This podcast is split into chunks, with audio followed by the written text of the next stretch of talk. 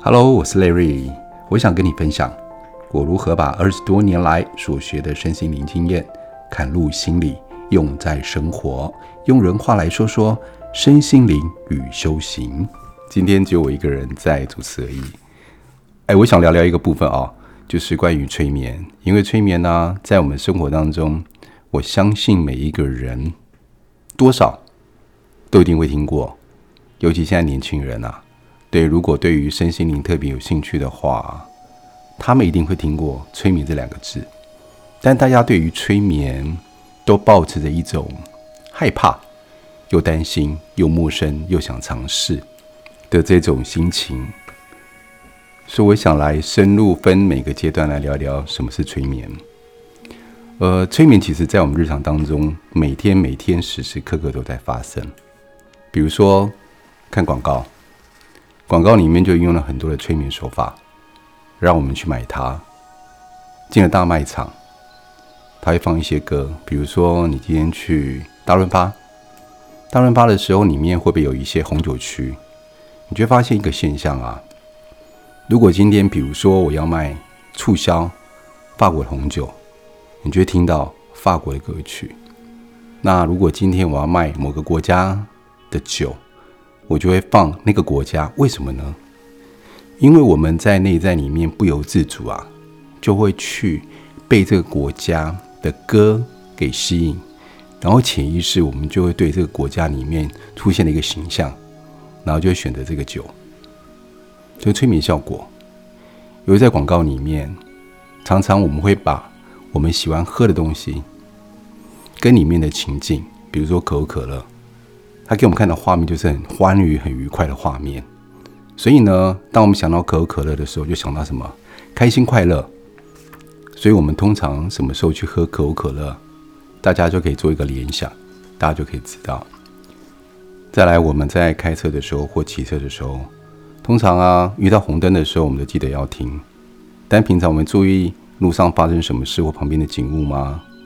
路上什么事，可能我们会有一个自然反应，会去做预防。但是旁边发生一个景物，比如说某家建在顶浪，或是某个地方人潮特别多，我们可能开过去、骑过去就忘记了。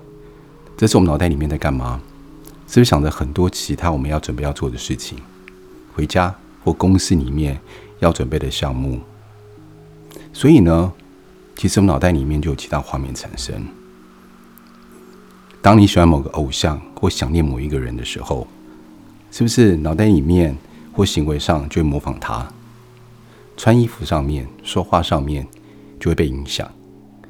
其实我们时常就是被这一些所谓的催眠影响。再来，进了一个学校里面，学校里面是不是有它的校规？进了公司里面，公司有它的制度。我活在这个民族，活在这个家庭里面，我是不是就有应该要依照的规范？所以他们常常就要强力放送，你该怎么做该怎么做，你该怎么想你该怎么说，会对你人生比较有帮助。我们的电视、我们的广播，都正在影响在我们的，这全部都是催眠。那有人就会问哦，那我知道催眠有什么好处？当我们知道催眠的时候，我们就会很清楚别人用什么方式在影响我，我就可以选择我要不要被影响。但是催眠不可避免的，那最起码我可以做一个选择，什么选择？我今天对于我的朋友的选择，对于我环境的选择，我就可以选择一个我喜欢的环境，对我未来发展有正面意图的环境，对我未来是有一个正面的朋友可以正面影响我的。反而总而言之，我都要被催眠嘛。所以他有发现一件事情，就是。当我们在被催眠的环境，或者是那个氛围下面的时候，我们是放松的，我们是相信的，我们是信任的，或者是我们是不在意的，我们时时刻刻的。其实，在这种状况之下，我们都很容易催眠。还有另外一种是洗脑式的催眠，这是一个特别状况。那我们先暂时不讨论它，我们先讨论我们日常所会遇到的催眠。那我们回想一下。我们是不是常常处在这种状况之下，然后不自觉的被催眠了、被影响了？好像我们就该怎么做，你可以回想一下，可能在上班的时候某个上司，或在学校的时候某个老师，或者是我某一个好朋友，当做他们表达一些错误的价值观，但是我在无形当中默默的就被一直被影响着。可能过了好几年后，我才发现的。由此可见啊，我们真的很容易被影响。既然我们那么容易被催眠，所以有一件事情我们绝对不能忽略，非常重要的就是，我们选择看手机，或我们选择收集资讯的方式，用什么样的方式，什么样的内容很重要。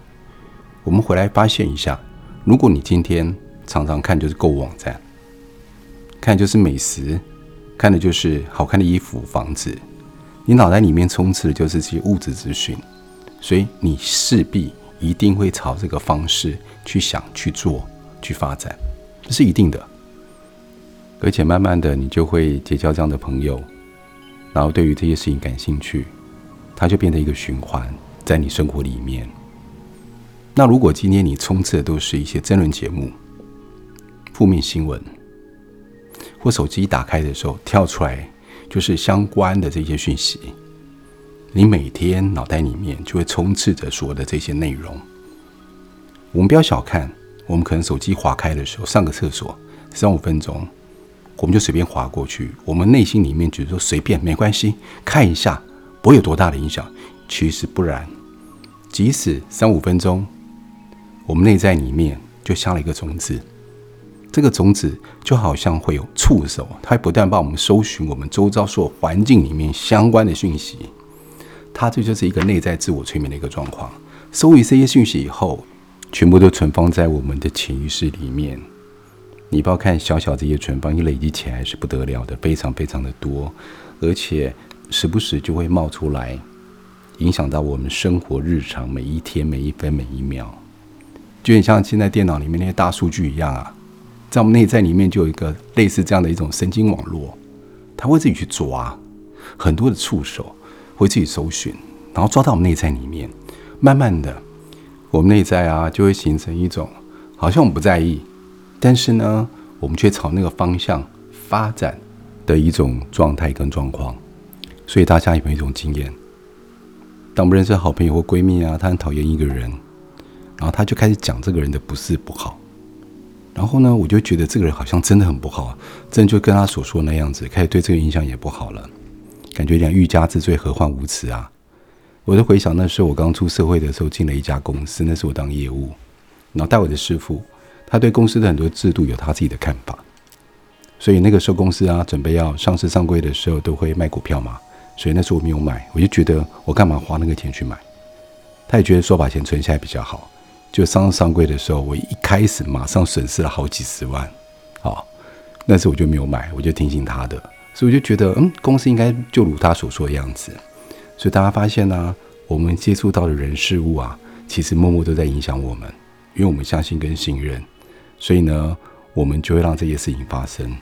所以有些朋友啊，就会接触一些宗教团体，哦，不管师兄师姐啦，或者是自己的兄弟姐妹哦。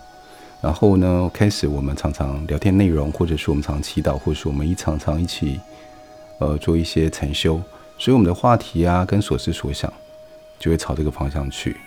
然后大家开始就互相的影响，彼此正面的成长，然后内在里面就得到一些安宁跟安静。其实这都是一些我们生活当中会遇到的一些例子。那它在我们生活当中，其实时时刻刻都在发生着。所以想到那个什么母三千呐，我觉得非常重要，是因为其他深知这个道理，我们所处的环境、所处的资讯，都会影响到我们每一个人，不光就小孩子而已哦。所以我可以理解很多的爸妈不让孩子去看什么电视，过度的、过度的看电视，又或者是啊，过度的使用电脑或手机，这是有原因的，因为永远不会知道他们现在此时此刻。正收集什么样的资讯，被什么样的资讯给影响，这慢慢的堆积，都影响到未来的状态。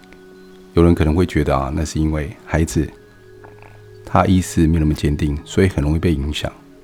其实不然，大人也一样非常容易被影响。所以啊，我们要知道一件事情：今天如果我们将要变得乐观、开心、自在的一个人。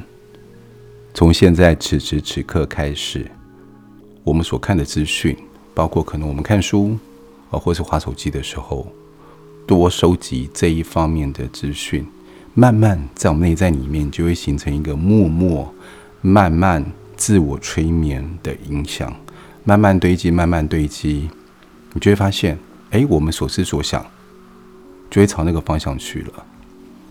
反之，如果今天我们要变成一个悲观的人，当然这样做绝对可以达成。包括啊，我们常跟同事讲八卦，跟朋友抱怨，或者是我们今天不开心，就去 shopping，啊，就去喝酒，那我们内在里面就会形成那样的状态。我突然想到一个例子哦。我们以前失恋的时候，是不是常找朋友去唱一些悲歌，然后悲欢离合的歌，或者是听这些曲子，感觉非常有共鸣，就发现呐、啊，越听越听啊，我们越难走出来。其实就这个道理，一定会有一些人觉得太沉重了，一定想说，那我心情不好，我不能够去发泄一下吗？去释放一下吗？当然不这样子，最起码我们今天在做这个事情的时候，我们在发泄的时候，我们很清清楚楚、明明白白。我们只是因为想要让我们自己心情好一点，所以我们做这样的事情，而不是无意识的去做。最担心的是什么？就是我们今天在做的时候是完全无意识在做这件事情，那才可怕，就会默默的影响我们。如果我们今天有意识的在做，它影响的就不会那么深。好，那以上是跟大家分享一下，催眠其实时时刻刻都在影响我们，想避免还避免不了。既然避免不了，那我们就来了解它，才不会被它给操弄。那下一次呢，我会跟大家稍微聊一下，什么叫做舞台催眠，跟我们在做疗愈上的催眠，或在做我们心理上、心灵上的处理的催眠有什么不一样？那我们下次再来聊喽，下次见，拜拜。